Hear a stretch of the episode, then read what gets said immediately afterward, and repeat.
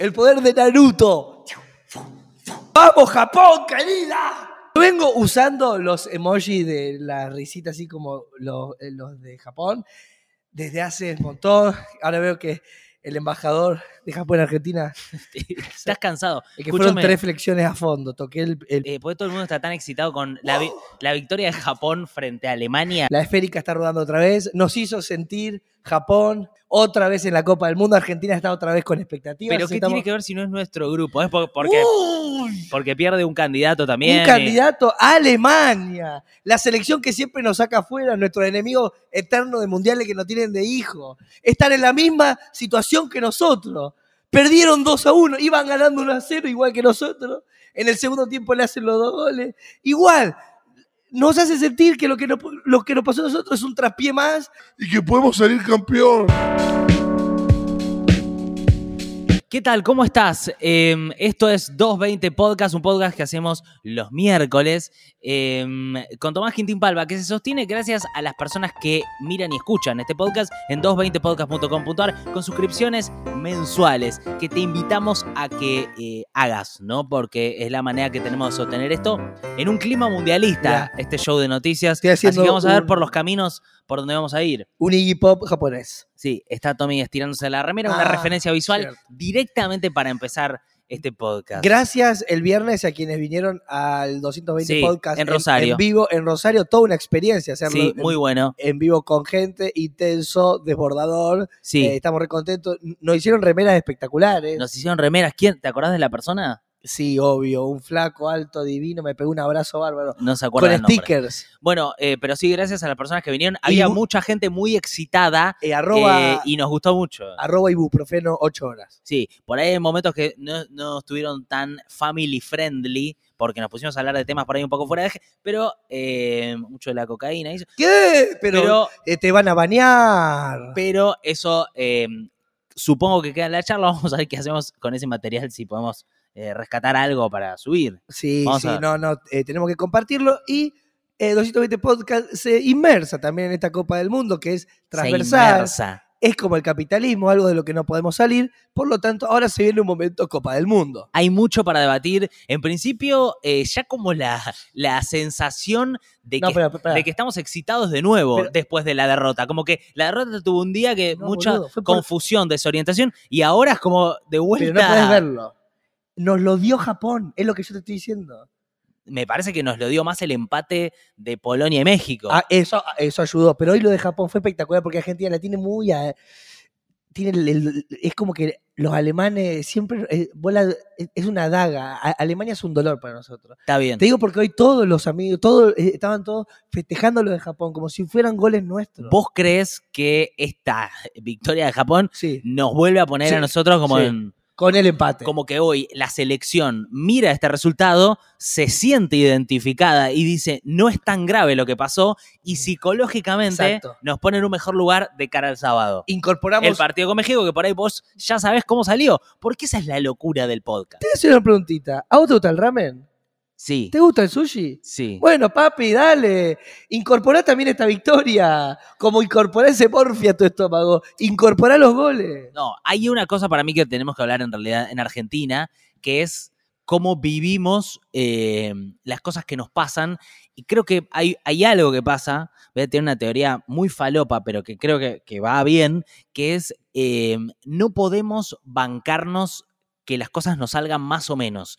O somos los mejores, los candidatos, Messi, ya casi campeones, o como nos pasó después del partido de Arabia Saudita, somos lo peor que pasó que ellos. Por eso tuvo que salir eh, Di María a decir, no éramos los mejores antes, no somos los peores ahora. Como algo de normalidad que nos es difícil, nos es difícil aceptar el proceso con todos los eh, traspiés que puede tener. ¿no? Entiendo, como, como una intensidad, eh, eh, vivir de manera extrema, ¿no? Como diríamos, éxito, fracaso al, a, fondo. Sí, yo tengo un amigo que después de apenas terminó el partido con Arabia Saudita, perdimos, eh, y él dice, manda al grupo de WhatsApp, no me interesa más el fútbol, ya quedamos eliminados, eh, no quiero saber nunca más nada, que nadie ponga nada en este grupo, nunca nada más, ni del Mundial, ni de ningún partido de ningún tipo. Y a las tres horas puso, estuve reflexionando, me parece que vamos a ser campeones del mundo. Es lindo para. esa Es lindo para revisarlo. bipolaridad. es lindo para revisarlo en nuestras casas. Yo la, eh, la verdad que lo noto muy seguido alrededor nuestro, como hay e- euforia eh, y bajón. Yo creo igual que esos cuadros psíquicos, por ejemplo, con la pandemia, se han acentuado. Sí, Como que yo entiendo lo que vos estás pidiendo, pero hermano, vos viste que estamos desequilibrados. Nos es difícil. No, es como que, eh, más que nada, me parece que Argentina no confía en los procesos, no confía en, bueno, esto es una derrota y ahora, eh, bueno, vuelve el equipo que conocimos, que la verdad que es un equipo que, o sea, ganó treinta y pico de partidos seguidos, es un equipo que sabemos que funciona bien, es una cuestión de volver a creer en el proceso, pero no, se cree como en la cosa mesiánica, el Diego nos está ayudando, se despierta temprano a las 6 de la mañana y todo eso. Es cierto que lo que tiene a veces un mundial es que eh, si no ganás, quedás afuera. Entonces hay como una cosa de éxito eh, en un sentido de que si vos perdés te va de la Copa del Mundo. O sea, hay un, sí, sí, sí, sí, es verdad. hay un resultado que hace que te condicione un poquito eso de disfrutar el proceso, porque si no ganás. Pero sí me, me parece que para nuestra vida cotidiana, e- e- esto de pensar cuáles son las batallas que estamos jugando, qué ganamos y qué perdemos, porque la verdad que no sé, que, te- que esto, no sé, por lo que trabajamos nosotros, la verdad que si vos tenés muchos seguidores en un video o muchos play, digamos, ¿cuánta importancia le va a dar a eso? Está bien. No, porque digo, las reglas de éxito que hay en el sistema están operando en muchos lugares y cuándo estamos jugando una Copa del Mundo o cuándo no estamos jugando una Copa del Mundo. Está bien, pero me parece que ahí eh, a lo que voy yo es que hay, mirá, y pasa con los gobiernos, que es aprender de los fracasos también. O sea, de pensar, bueno, del macrismo, o sea, la experiencia fue una mierda en términos generales, pero alguna cosa se, puede, se debe haber tenido que haber aprendido, digamos, ¿no? Y de esta gestión de Alberto lo mismo, y así como que ahí debería haber una continuidad y un aprendizaje. Ejemplo, lo de San Paoli fue como una experiencia que no funcionó para nada, hay que tirarla a la mierda, y qué sé yo, y en ese momento era como, bueno, no me interesa más el fútbol, me retiro directamente. No, boludo, como, bueno, puedes aprender de esto Sí, y sacarlo y como fortalecerte. el tema también es que estamos a fin de año Sí, está, todo muy con una inflación galopante en el cual vos también querés que gane Argentina para no entrar tan rápido de nuevo a la realidad. No, y yo creo que si Argentina pierde ahora rápido en primera ronda, el fin de año va a ser intransitable. Yo no, saco- no, no, no va a haber manera. Gente entrando a las librerías, sacando fibrones, sacando crayones, ¿eh? Gente Sí. sacando tizas. Sí, gente sacando tizas. ¿Y haciendo qué con las Resmas, tizas, no? sacando resmas, resmas, resmas y resmas y resmas. Bueno, eh, otra cosa que me gustaría debatir, el, el- la nueva tecnología que se está aplicando en el Mundial, la tecnología y el deporte. Escuché, Para, para, un segundo. ¿Cuándo es este, Nico futbolero? Porque nosotros durante podcast juega Independiente, juega Racing, juega- pero no hay... pero no es fútbol esto, esto es un fenómeno cultural que atraviesa un montón de el áreas. fútbol también es cultura. Está bien, pero no es, eh, digamos, es un fenómeno que tiene que ver con la geopolítica, que tiene que ver con la política interna dentro de los países. Y en este caso, yo que soy una persona muy preocupada por el avance de la inteligencia artificial, de la tecnología, yo, cuando me dijeron, Nico, el offside es automatizado. Yo dije, ¿cómo automatizado? ¿No hay un ser humano como era hasta ahora trazando la línea del offside? Pero vos cuándo te enteraste de esto? Ah, eh, mientras estaba viendo el Ah, partido. boludo, parece un montón que está el bar igual. no, no, pero este bar es distinto al bar que se usa en Argentina, ¿eh? No, no, no, sí. eh, ¿Sabes? Sí, sí, sí, sí, sí. Porque ahora es con sensores. Pero ya venía, eh, pero había tecnología, en, no sé, partidos de Champions League, eh, eh, había partidos que ya tenían sensores. Está bien. Bueno, yo no sabía eso. Yo pensé que siempre había un ser humano, como era acá, en donde yo siempre No, creo que está arreglado porque la línea la moves un centímetro en la pantalla y comes tres metros y con eso ya lo dejas o lo sacás de offside al tipo. Sí, sí. ¿no? Ahora, si vos me decís, no hay un ser humano, es un ro- está robotizado esto. Y esa robotización lo que te muestra, por ejemplo, es que Lautaro Martínez queda con un brazo adelantado, un brazo, y por eso nos anulan un gol. Y me parece que hay un debate más profundo que es, ok, esta automatización de procesos, esta, este borramiento de lo humano, ¿qué rol va a tener en nuestra vida y cómo lo empieza a afectar de maneras prácticas concretas? Para bien y para mal, porque también el penal medio que nos lo regalaron. El, Fue un papelón el, el- penal. el penal no lo estábamos esperando. El Y penal ese que nos golpe regalaron. Dijimos, bien, joya, vamos adentro a, patearlo. No, pero, yo no, yo dije no fue penal. pero eso yo puede dije, jugar en. Uh, ¿Qué qué nos cobrás? ¿Qué cobrás? Qué honesto, eh, Marcelito Bielsa. No, yo cuando, cuando, no, cuando nos cobraron ese penal, yo dije, está eh, perfecto, está todo mal. va a estar todo mal. Como que esto no puede jugar en contra. después. Totalmente. En cuarto de Y final. sí, nosotros somos buenos jugando la pelota, no ganando con cuestiones, no sé, ¿entendés? Sí, ahí, eh, ahí aparece, esto de somos buenos jugando la pelota, aparece la idea de la, de la viveza, Bueno, que es ponerle cuando Maradona hace gol con la mano, sí.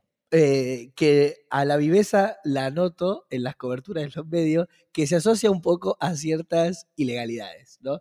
Que el notero dice, no, este argentino, no, a ver, contanos, ¿cómo vas a entrar en la cancha? Y dice, no, estoy buscando un discapacitado para entrar con él. ¡Oh! el argentino es terrible. El argentino como Sí, sí, como la viveza. cometiendo del- pequeños actos delictivos y, y siendo festejado como la argentinidad. Bueno, Nosotros no somos como un hincha romano, no como un hincha suizo. Nosotros nos ponemos un turbante y entramos al baño de la mujer. ¡Eh! ayer estuve en el recital de, de Tangana que, digo, tengo que decir que es, el, eh, me parece, el artista más importante de este momento de- en el mundo, en su mejor momento. Hace una obra que es una cosa increíble, es una mezcla musical con una teatro, qué sé yo. Película. Me crucé y una película que él filma ahí en, el- en- como en, en el proceso. Se me acercaron dos chicas eh, que me conocían de ver videos y qué sé yo, y me dijeron, te queremos contar que logramos la, la manera de hackear a este estadio y colarnos y nos venimos colando en todos los recitales. Después hay que ver si es verdad, pero yo creo que era verdad. Y, a- decían, y ahí vos ves una asociación con el bar. hablamos de la viveza, de esto, de cómo Ah. es un Ah, valor. está bien, eh, unió las dos cosas, la, vi- claro, claro. la viveza analógica Sí. con la tecnología. No, bueno, el gol de la mano de los ingleses y colarte en un, en un recital, en algún sentido es medio hackear el sistema y ganarle a, a partir de que sos más vivo mentalmente que los demás, ¿no? Como- A mí lo que me gustaría del offside es que sea, o sea, si un tipo ya está detrás de la, de la línea de pelota, aunque sea su cuerpo, boludo, ya podría ser gol. la- de la línea del, del último pie. Claro, pero te quiero decir, ya si hay algo de tu cuerpo que está de, de atrás de la línea de la pelota, ya está. Como, porque digo, un pedazo, es como que no, hay un pedazo del brazo, hay una oreja, dale, dejate joder, boludo. Para mí ya si hay una parte del cuerpo que está detrás de la línea de pelota, ya fue. Claro, pero hay algo, jugando. hay algo que se desnaturaliza del- del juego cuando aparece la tecnología, que es que esta regla del offside estuvo creada y pensada para ser ejecutada por seres humanos. No, y era un chabón con un palito. Y- que hace así, un palo de color. Claro, y en realidad el objetivo de esa ley no era eh, que se empiezan a anular goles por cuestiones milimétricas, Entiendo. sino que era evitar que haya una ventaja que pueda sacar un delantero por sobre un defensor por estar más adelante. No, Ahora, no está es- mal, esto, igual. que esto esté más adelante no es una ventaja. Pero sí me- es, un- es una cuestión técnica medio rara. Si todas las cosas se transforman, eh, puede transformarse eh, también el fútbol. El tema es que ahora, bueno, nuevo, nuevos costos y ver, no sé, cómo se, los revisamos y cómo es mejor. Pero para mí, no sé, me parece que si todas las cosas se transforman con la tecnología, me parece que, el fútbol también eh, tiene que hacerlo. El tema es que, bueno, no sé, que se mejore, que se haga mejor. Eh, Sí, se volvió un juego raro ahora. O sea, si ves el mundial, están todos como muy preocupados por no, eh, tocarse, y es por. distinto, y bueno. Eh, se hizo más largos los partidos eh, porque ahora cortan las interrupciones. Sí. Antes, cuando se adicionaban, ponerle más de cinco minutos, era como un disparate, como, eh, ¿cuánto adicionar? Eh, ahora van frenando todo, eh, y hay partidos que adicionan 12, 14 minutos, que antes si pasaba eso, era porque había ocurrido una desgracia, se habían tirado piedras, habían frenado el partido, había tiros. Ahora es capaz se agregan 10 minutos porque el juego estuvo trabado con fulls. O, Claro. o los cambios también cambiaron. Hay cinco cambios. ¿Viste que de golpe entran cinco tipos nuevos? Sí. Eso es nuevo, es de los últimos años. Por eso, no sé, a mí, a mí me, me- me parece como raro, pero bueno, No, pasa también que vos te conectás con el fútbol cada cuatro años. y veo qué está pasando. claro, y todo lo que vos hablas de los procesos que existen, porque todo eso se fue dando de a, de a poco, para vos de golpe, ¡ey, pará, me cambiaron todo el juego! Bueno, por eso me está yendo tan mal en el PRODE, porque yo tengo como una, una idea de cómo era el fútbol y, y los, y que equipos le ganan a otros y qué sé yo, y de repente no está pasando Sí, eso. pero Eh, fí- fíjate que hay una lógica impredecible Y está yendo muy mal en el PRODE. en el fútbol, que está buenísimo, que Arabia le ganó a Argentina, Japón le ganó a Alemania, entonces sigue teniendo el juego eso de impredecible que puede pasar cualquier cosa, que lo vimos con el PRODE, porque nadie puso que ganó Arabia, nadie puso que ganó Japón, que ves cómo se llenan de guita esos forros que pusieron que ganaba Arabia. Tremendo, Eh, hay gente que se hizo bueno, muy pero- rica apostando. Pero sigue habiendo como ideas de sentido común, lo que parece que va a pasar, y el juego sigue siendo loco, sigue siendo rebelde, sigue siendo azaroso. es verdad. Por más que vos le pongas tecnología, por más que sean caretas, que sean millonarios, sigue teniendo una cuota de impredecibilidad que lo hace recopado. Es lindo, la verdad. Es lindo que pase eso. Es que a puede, mí, puede pasar cualquier cosa, real. vos estás jugando. ¿Con quién estás jugando, Prode? Tengo dos o tres ligas de amigos de Rosario, Buenos Aires. ¿Y qué? ¿Se, se apuesta a algo? Y hay distintas platas, distintos campeonatos. ¿Cuál es la, la, la el más? que más es 4 lucas. Ok. ¿Vos tenés más de eso? Sí, ¿10?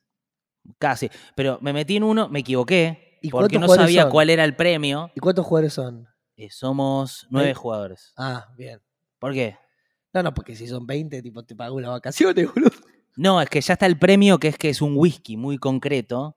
Eh, yo no sabía esto. Es como si Yo quiero la plata si, si gano mi pro. No, acá no se puede, es como un whisky, entonces hay que dividir por eso, que la verdad eh, me, me mató, me mató, y, ahora le estoy teniendo que prestar más atención al PRODE para no tener que, para ver si puedo ganar el whisky, y ya es evidente que no lo voy a ganar. Lo, Eh, que es, bueno, una lo. ¿Lo tenés con aplicaciones también? Tengo la misma aplicación que vos. Ah, e- esta misma. Sí, la odio esa aplicación.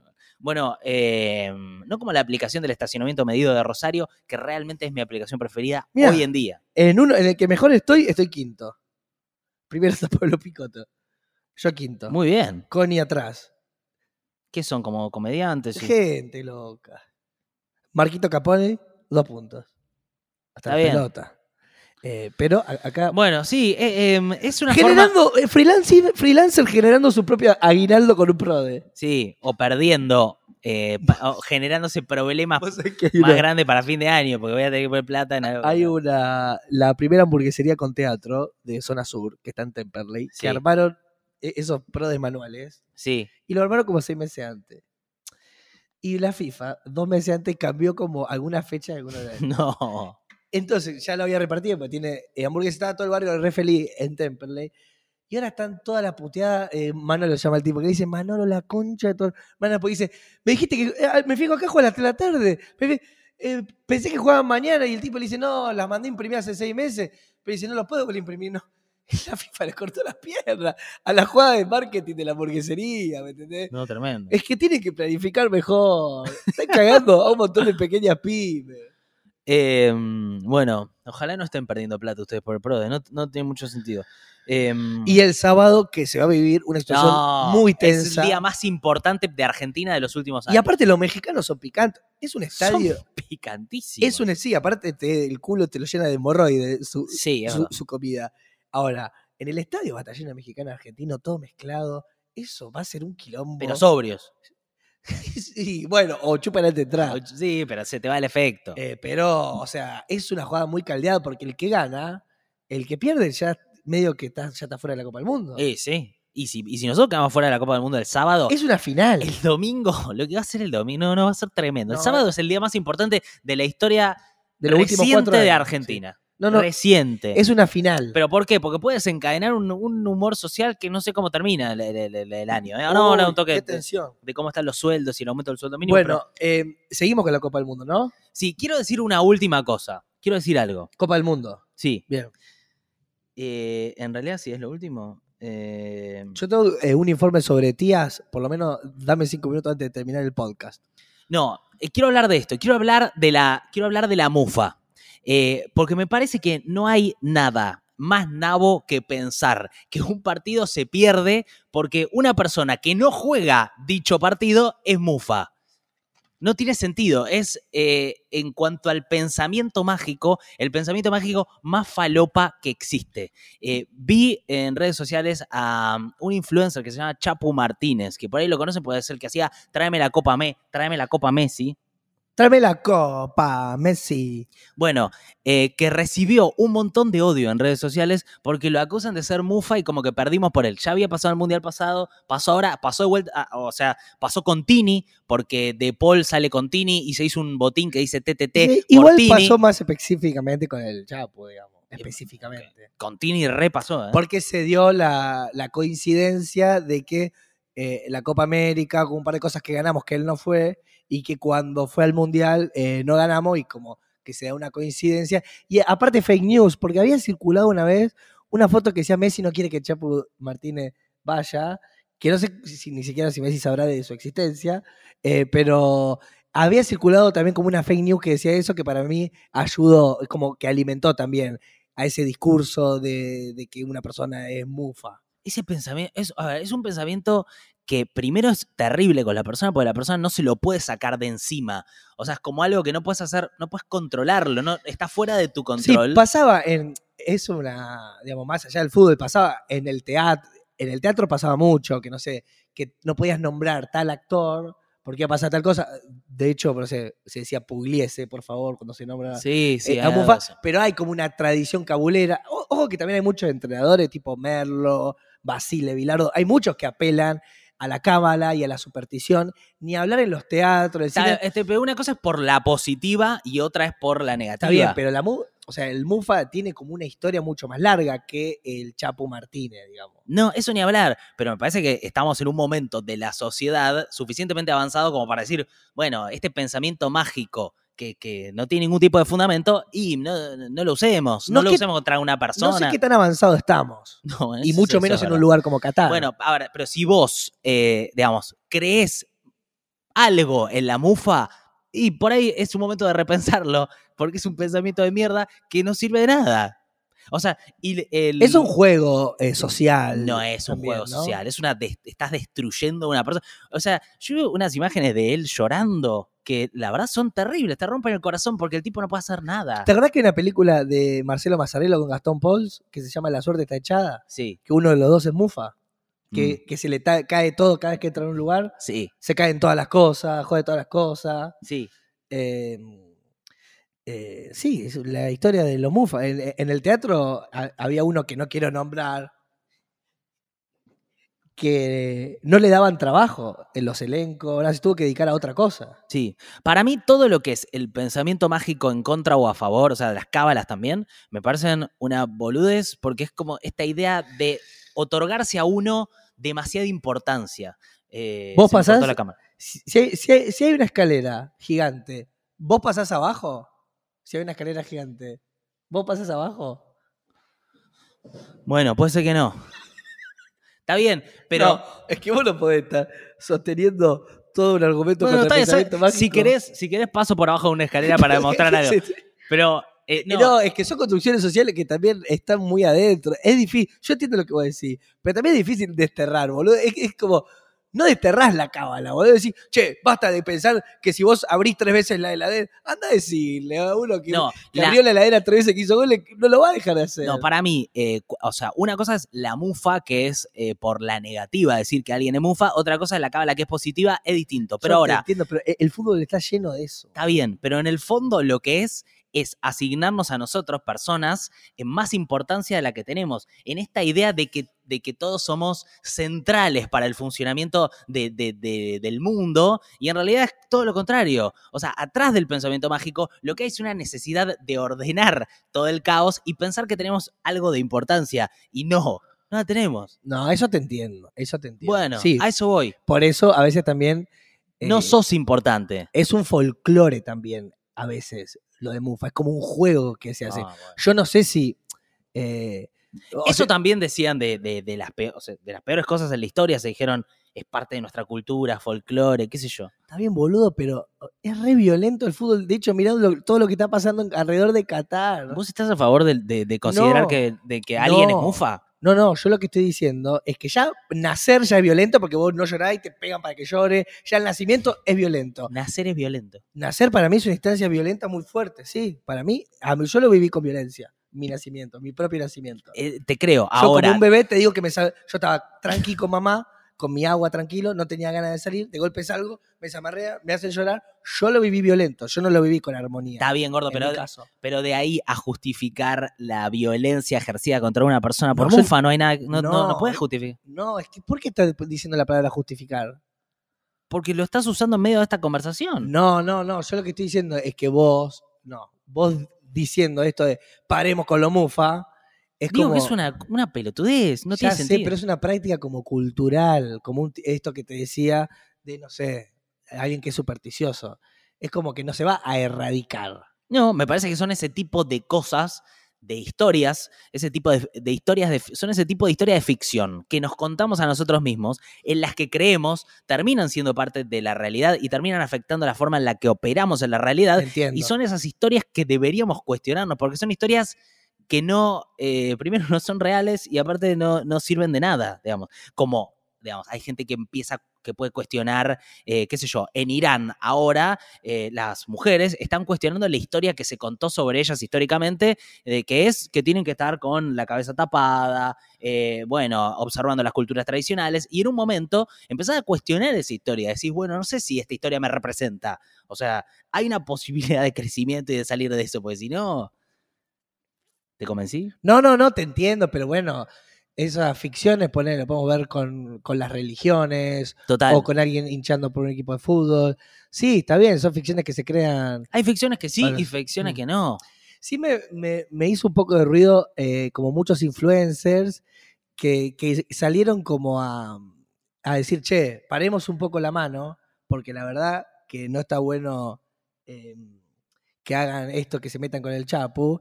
Pero es una. e- Es como el influencer, eh, como que se mete con la política cuando siente que algún día le puede pasar que vayan por él, no sé, y eh, no sé, toquen sus canjes, ¿no? Eh, lo cual es una violencia que alguien te bardee por un comentario, pero es también como las reglas del juego en la que estamos, en el cual todo el tiempo hay hater y te comentan cualquier cosa. Es como que el oficio nuestro, tam- Sí, vos te expones y en tu oficio te comenta cualquier cosa. Es el trabajo. es distinto que cuando, cuando hay un momento de un odio masivo. Sí, sí, pero una violencia real, ponele, fue a Cristina le pusieron un revólver en la cabeza, fue una violencia real. Ahí no fue un hater, no fue un comentario. Eso fue una violencia real. Y los influencers no salieron a decir, che, no le pongan un revólver en la cabeza a una líder política, a un político, eh, peleemos por la democracia. No hicieron eso. Entonces hoy que los influencers eh, estén todos diciendo, che, loco, no ey, con el influencer no, no le digan que le van, ey, no le tiren un emoji feo por DM. Y cuando hubo un caso de violencia real, que fue un revólver en la cabeza, de que tiene un revólver eh, eh, en la cabeza, Bueno, nadie salió a decir, che, banquemos la democracia. Eh, no toquen mis canjes. Eh, El, el influencer se mete en la política cuando no van a tocar sus canjes. me parece que en eso tenés razón.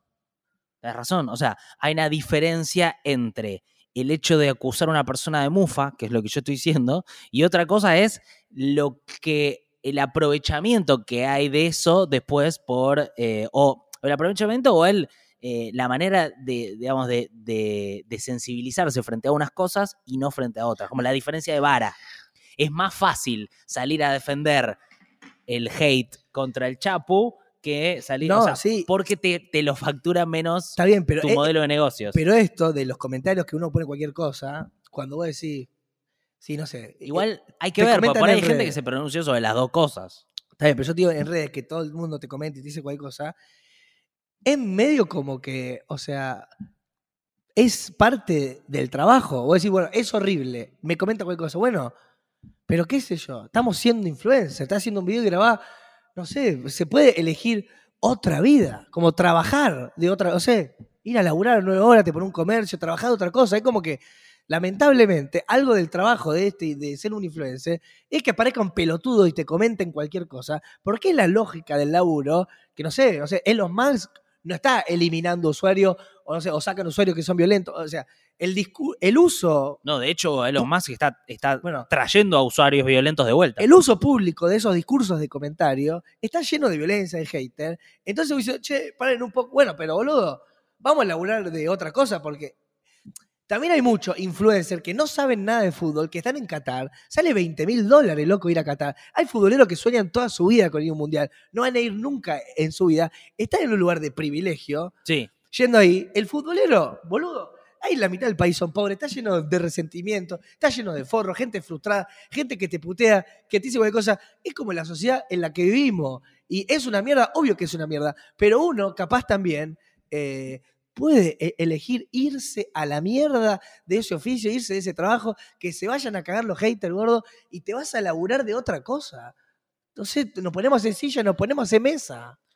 bueno Puede ser. Qué sé yo, no sé. Me Disti- parece, no, no, me, me- tuvimos, un, tuvimos un diálogo. tuvimos un diálogo. Tuvimos un diálogo. No, pero sí, Eh, me- me- me- sí me molesta de las redes e- este uso público que estaría bueno que peleemos, que es la agresión a la persona y no al argumento. ¿no? Entiendo, entiendo, entiendo, Eh, entiendo. Que es un tipo que te dice, "Eh, vos, Me parece que ese, porro, güey". pero pará, boludo, háblame de lo que estamos hablando.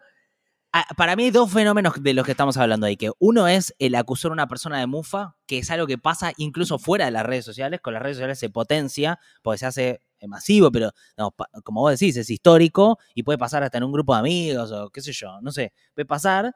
Y otra cosa es, eh, bueno, después toda la dinámica de redes sociales que hay alrededor del mundial y alrededor de, sí, obvio. de, eh, de, bueno, también de manifestarse cuando pasan cosas. Me parece que hay, hay como dos debates distintos, creo. A nosotros no- nos pasan en los comentarios muchas veces, a mí me, nos ponen cosas que son Sí, violentas. sí. Tipo, Nico, ¿qué haces con ese? Andate, vos tenés todo para crecer. El otro es un, tiene la mente de un 5 años. sí. Es un imbécil. digamos. Bueno, a mí me ponen. Ay, eh, pero yo podría Nico, llorar. estás muy Tenenbaum. Bueno, pero yo podría llorar por algo que es muy violento que me digan. sí, total. Yo estoy a dos o tres publicaciones de que me digan te voy a mandar a matar Rosalino de mierda. Es como que te lo No, y Vos decís que hay que. Vos decís que exponerse implica. yo le hice nota, yo por la nota a Alberto, o sea, me ha mandado, tipo, te, va- te vamos a matar, cuca de mierda, lo único que puede laburar. O sea, yo tuve tres o cuatro que mandaron a matar. Y que la nota es de Alberto, pero a vos te pasó con los libertarios. Sí, a mí con el libertario y fue. bueno, tremendo. claro, y es el trabajo, es esto. Yo me tengo eh, Sí, para mí. cambiar yo internet No, para mí. o yo buscarme otro laburo. Para mí una diferencia muy. eh, para mí una diferencia puntual entre que te. eh, digamos, que recibas un odio en redes sociales por lo que pensás o por lo que decís o por lo que haces. Y otra cosa es por atribuirte un valor mágico, como la mufa, que está fuera de tu control, que no tiene que ver con vos. No, no, no, es que siempre. no se- tiene que ver con no, tu contenido, no, no, tiene que ver con nada. Siempre se va del control siempre. Se va del control siempre. Se va del control siempre. Yo no soy un cuca enfermo eh, a- a- que amo a Alberto. Y a, y- y a mí me decían cualquier cosa. Está bien, pero digamos, vos fuiste a entrevistar al presidente. Nunca va a tener sentido. El Chapo Martínez no hizo Está nada bien, pero es que no que hay, afecte al partido. es que no hay sentido para las amenazas. boludo. Puede haber amenazas sin sentido. Es que no, no, me parece que están mal las dos, ¿eh? pero son distintas. Uno es atribuir un valor que na- no, o sea, uno no puede controlar si es mufa. Eh. Ay, Bueno. te iba a decir. No, no, por Pará, favor. me quiero tomar una coca. Por favor, que te quiero decir algo. Una gaseosa. No. Ah, ¿viste qué loco cuando alguien te comenta? No esperaba eso de vos.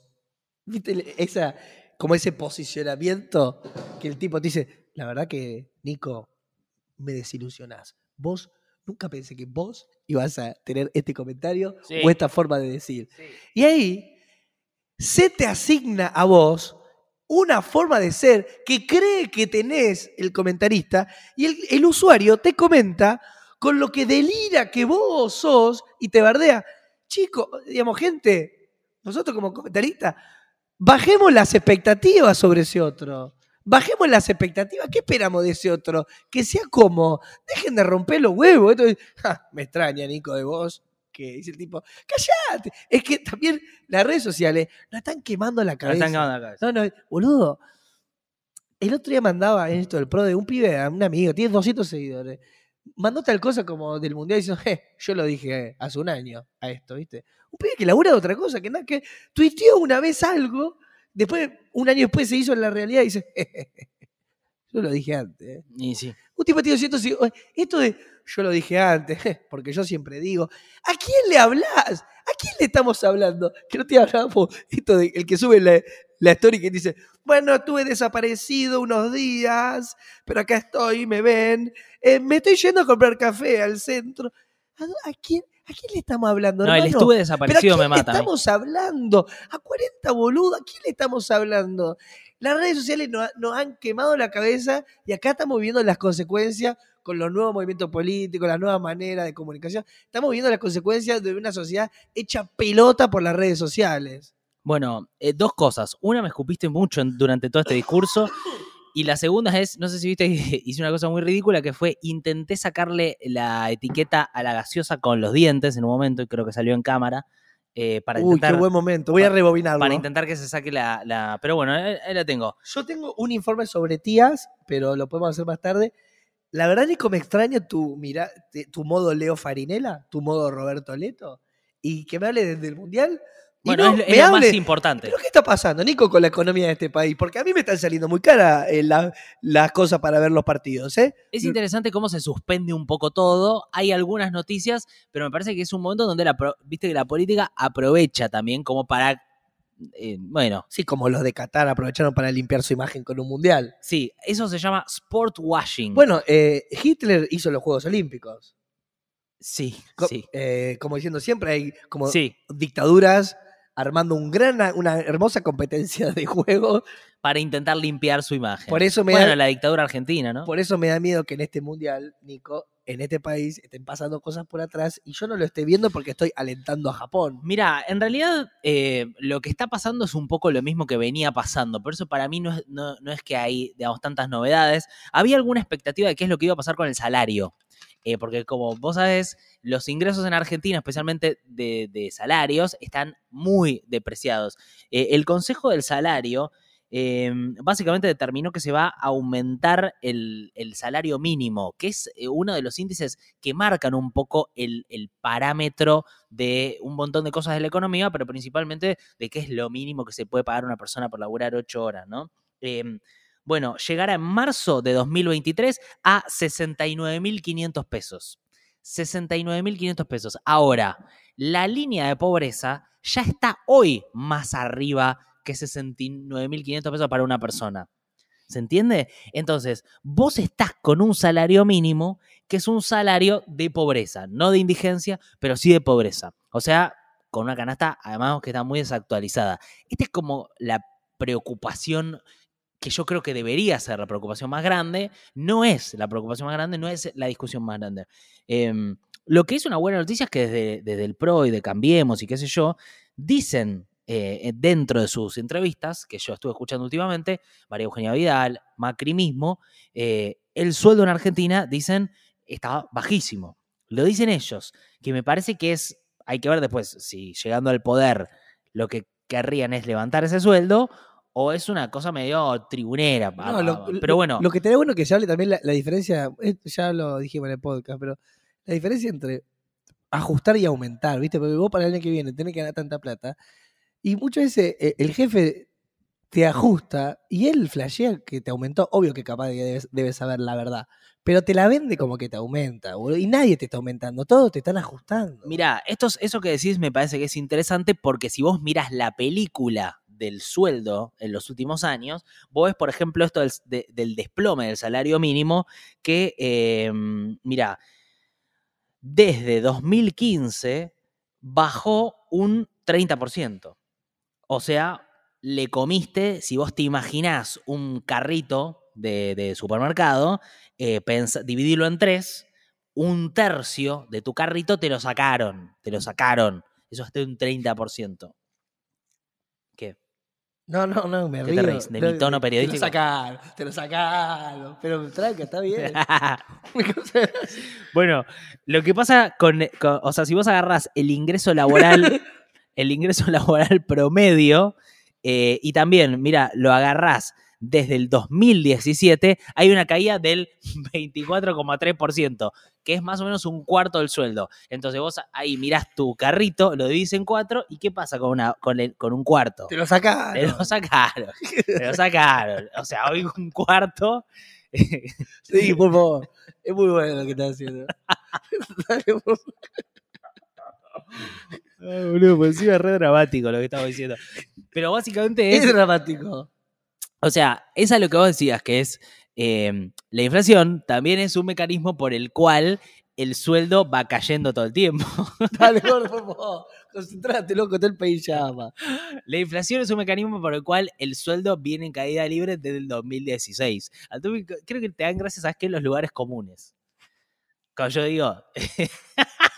cuando digo, cuando digo viene en caída libre, a vos te parece gracioso. Dale, sí, sí.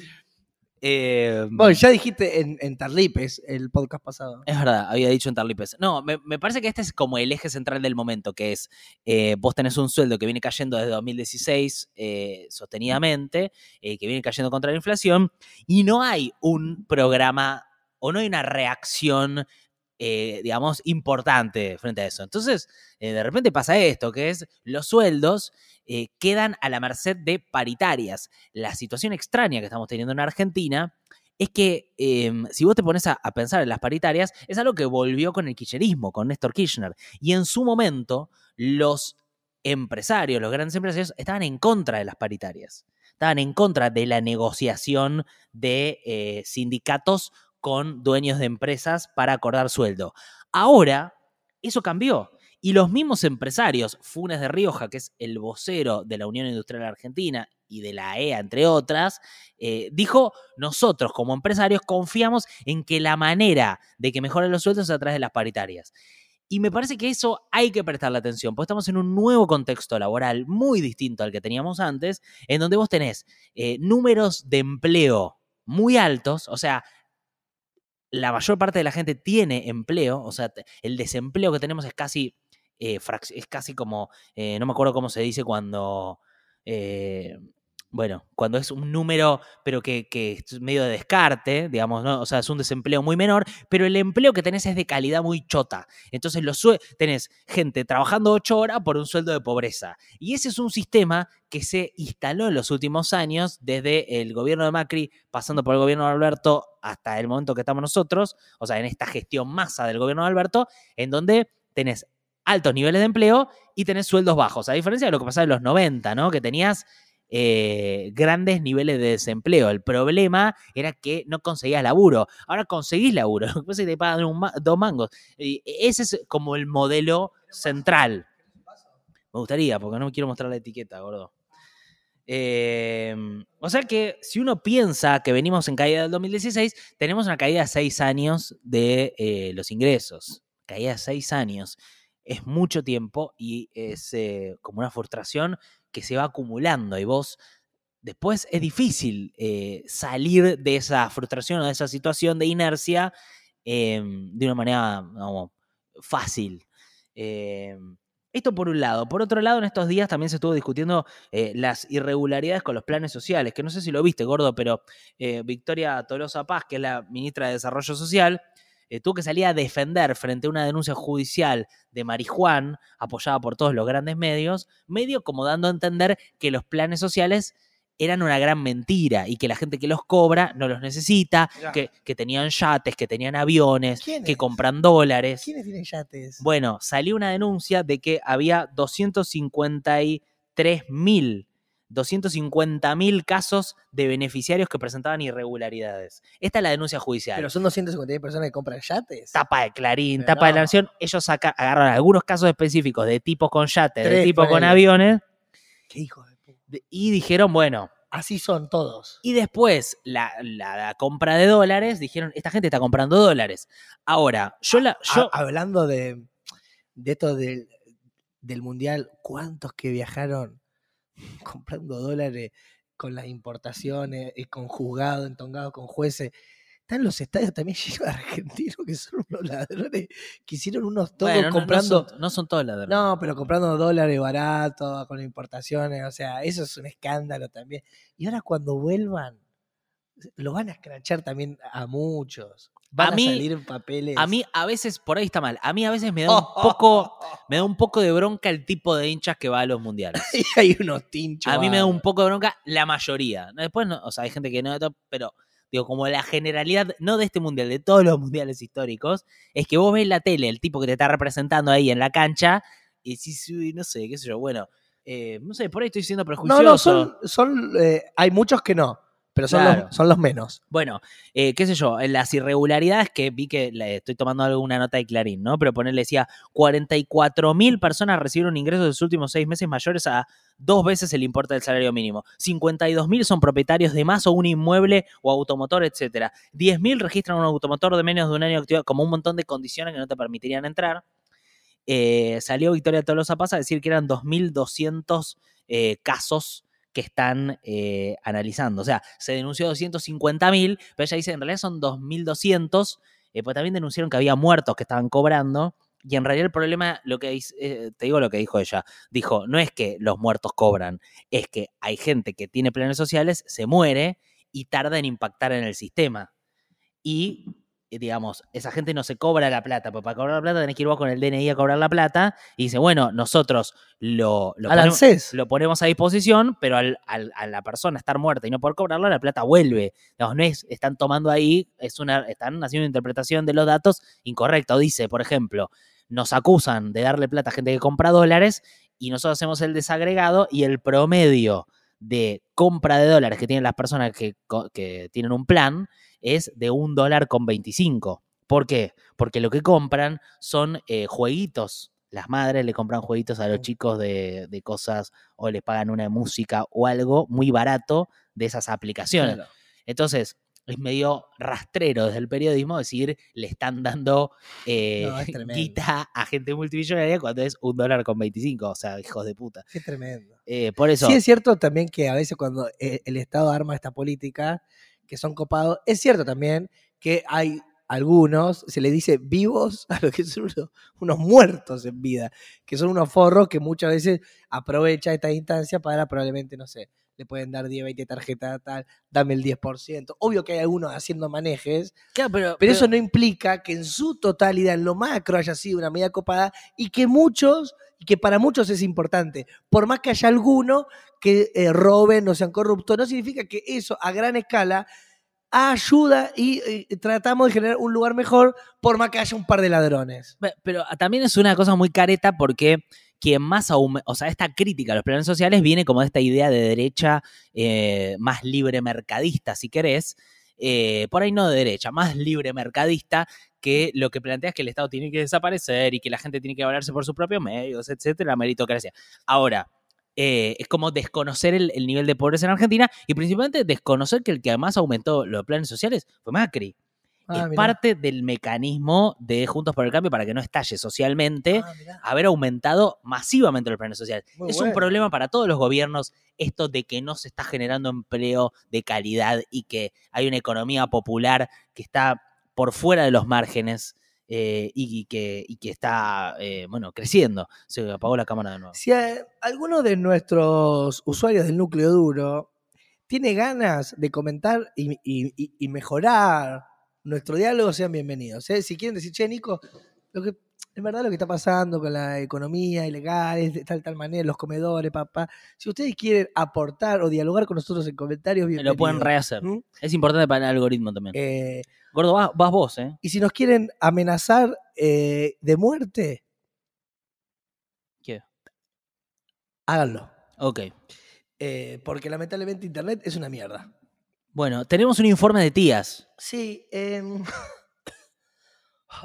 vos no tenés nada porque a mí- ah, No, gordo, yo quiero ir cerrando porque vamos ya un montón. hay que darle a la eh, comida, ¿eh?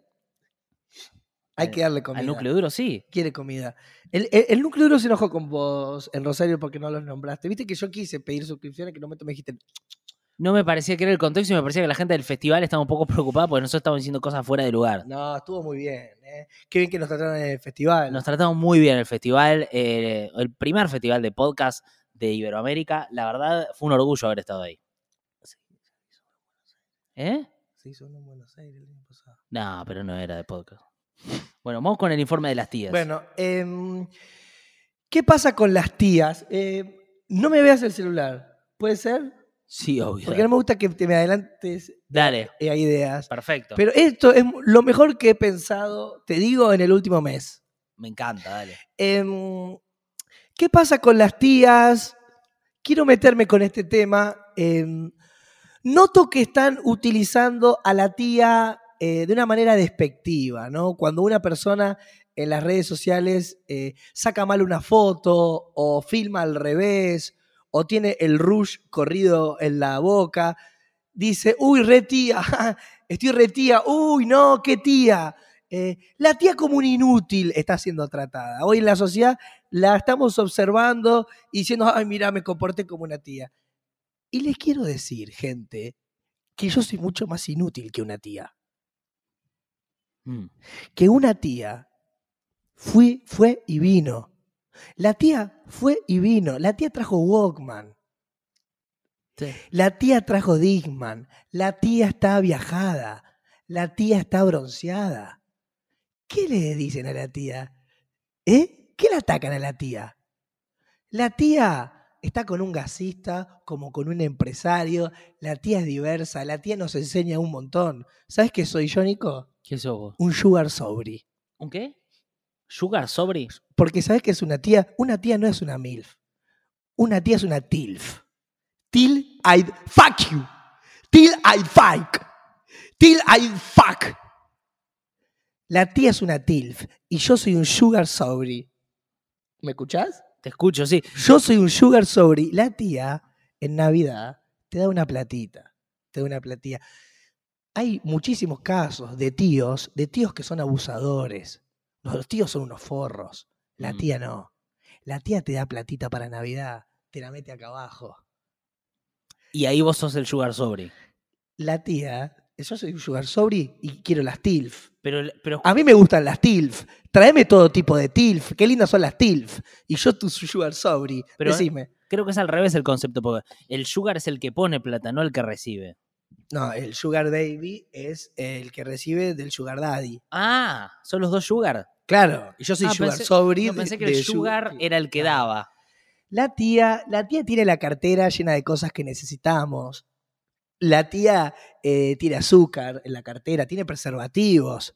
La ¿Sí? tía, sí, la tía es canchera. Ok. La tía es bronceada. La tía no es soltera. ¿No? La tía es aventurona. La tía te saca, la ves, la ves a la tía sacándose fotos con unos delfines. También la ves con alguien exótico y un coco en la mano. La tía es una cosa hermosa y yo soy su sugar sobri. Tremendo, gordo. Esto que está diciendo es muy fuerte. En la cartera la tía tiene Coca. ¿A vos te la Coca-Cola? Sí. La tía tiene Coca-Cola en la cartera. La tía te resuelve. La tía tiene experiencia. Me gusta que tiene como esos palitos eh, como de cucurucho rellenos de chocolate que te dan en los, eh, en los cafés, con el café. La tía tiene eso. Tiene mucho de eso. Y yo al sol soy un palito de la selva porque me bronceo de un lado. Es verdad. Y yo como palito de la selva voy siendo sugar sobri y abrazo a mi tía. ¿Dónde podemos encontrar tías? Que, que ¿Dónde podemos encontrar ¿Dónde, tías? dónde las encontramos en su hábitat natural? Cuando se te cae una naranja en una verdulería, ahí hay una posibilidad de una tía. Claro. La tía es mirar donde no miramos. La tía está en un vivero. Ahí podemos buscar una tía. ¿Qué hace en el vivero? Está buscando plantas. Le gustan las plantas. ¿Te cuento algo? A ver. Si vas caminando y pasas por una peluquería, mira para adentro. Ahí hay una. ¿De qué te reís?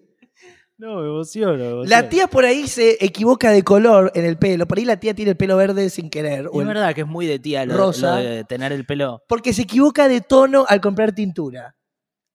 Claro. Digo para que le identifiquemos. Tías famosas, como para que tengamos la referencia. A ver, dale, me interesa eso, sí. Laura Novoa es una tía. Sí. Marcela Tiner es una tía. Está bien. Cris Morena es una tía.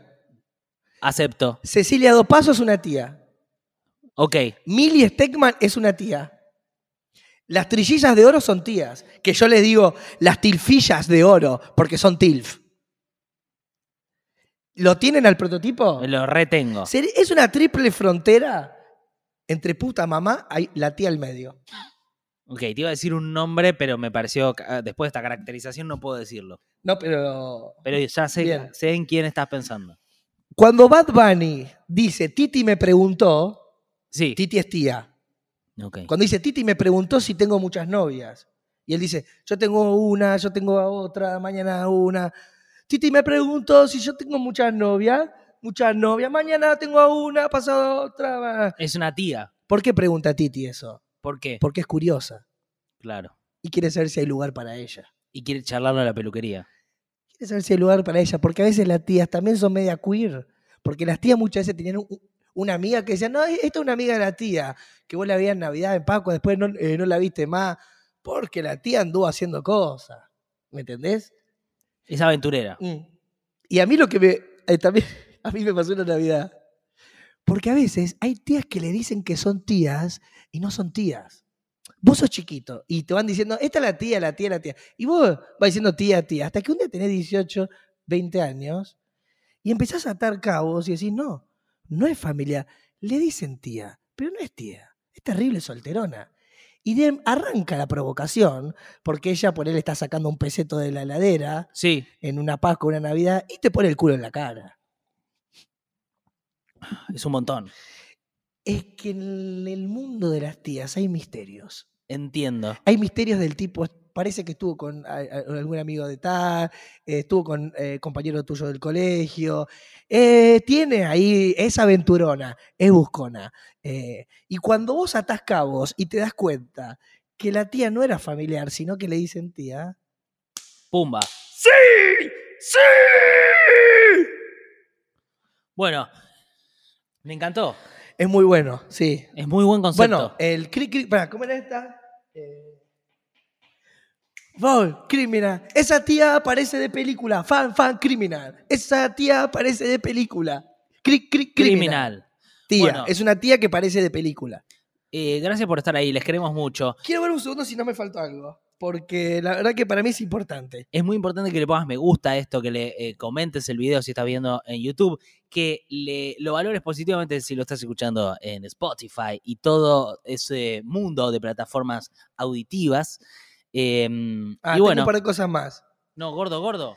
Sí, no, que el, el boludo tiene un servicio. Pero necesito cortarlo Bueno, para editarlo, bueno, boludo. para- Bueno, déjame cerrar. Dale, pues sí, cerrá. No, no, que esto me faltó en unos lugares. ¿Dónde encontrar tías? También. Eh, por Escalabrini Ortiz hay tías porque hay mucha lana. Mucha lana. Después, eh, mercerías, lugares do- donde haya botones, eh, zona de tejer para tejido. También hay muchas tías en la zona del puerto de fruto en Tigre porque hay mucho mimbre. La, la tía bu- busca mucho cesto de mimbre. Ok. Eh, y en una mercería eh, hay mucha tía, porque la tía te, us- te usa media de descanso, no colales. Ok. La tía de media de descanso. Digo también porque puedes comprar Sí, sí, y, y quedar bien. total. Eh, y para que me hubiera buscado. Ah, dos canciones. Fito cuando dice: Mis 10 tías me hicieron este hombre enreverado. O sea, gracias a las tías también él es ese hombre enreverado. Sí, Y Arjona, cuando habla de la señora de las cuatro décadas, un poco se refiere a una tía. Está bien. Eh, la tía está estoqueada. Mm. Porque la tía capaz tiene seis latas de tomate en la casa. Vos llegás a una casa de una tía, no hay hielo seco. ¿entendés? La tía tiene un montón de ravioles para vos. Eh, que eso es a mí como jugar sobre y también cosas de lo que me tienta, ¿no? De, de una tía. eh, que son protectoras, que te cuidan. eh, pero Sí. tampoco es que te aman, ¿eh? No te No. coman la película, porque ellas son aventuronas. Y esto no se aplica a los tíos, es solo tías. No, no, el tío ya es mucho mu- más. eh, no, no, no, no. Otro concepto. Y no, puede ser abusador, es horrible. Ah, ok. Es un monstruo. un Bueno. monstruo. Pero digo esto, cuidado, porque hay muchas veces que se enamoran de la tía, se comen la peli, pero que la tía te proteja y sea buena, eh, no significa que te ame, ¿está? Porque ponerle. Aparte está bueno porque la tía cero demanda, la tía no te demanda, vos podés llegarle a las 4 de la mañana que está todo bien, pero ponerle, ella te ve para, para coger, y viste que te ve el boxer sucio y te dice ponte otro boxer, o te, ha- te pone un montón de la mercería, te arregla la camisa, y está con vos. Es, tiene su, su salvajismo, obvio, pero quiero decir, no es que te ama, ¿ah? O sea, que ella te cuide y te protege, que, hey, estás desabrigado, ponete una campera, viste que que te puede decir una tía, Sí, vos te abrigás, tranqui, pero tranqui, que no estás siendo amado porque ella es buena con vos, ok. tranqui, porque ella Yo estoy tranqui. puede tumbar eh, muñeco de viaje, hacer cosas y no significa que, que te ame. ¿eh? Está bien. Bueno, em, ¿listo? Tías, hoy a fondo. Muy a fondo, muy a fondo. Eh, gracias por estar ahí, les queremos. Y hasta el eh, miércoles que viene. Muchas gracias.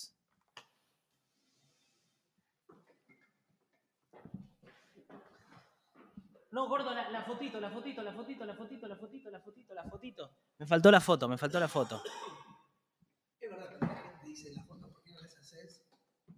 ¿Fuera de coso?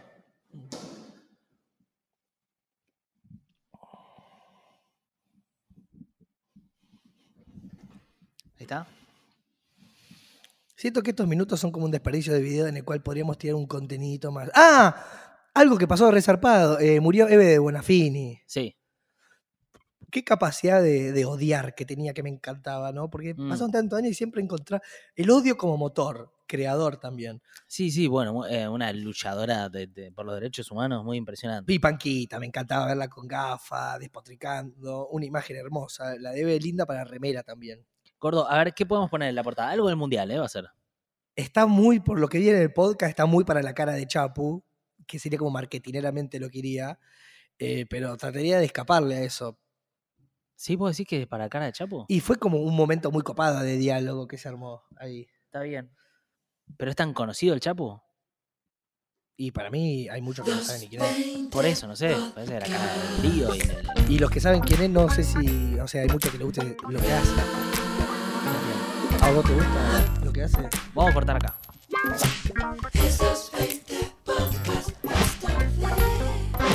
Hasta la semana que viene.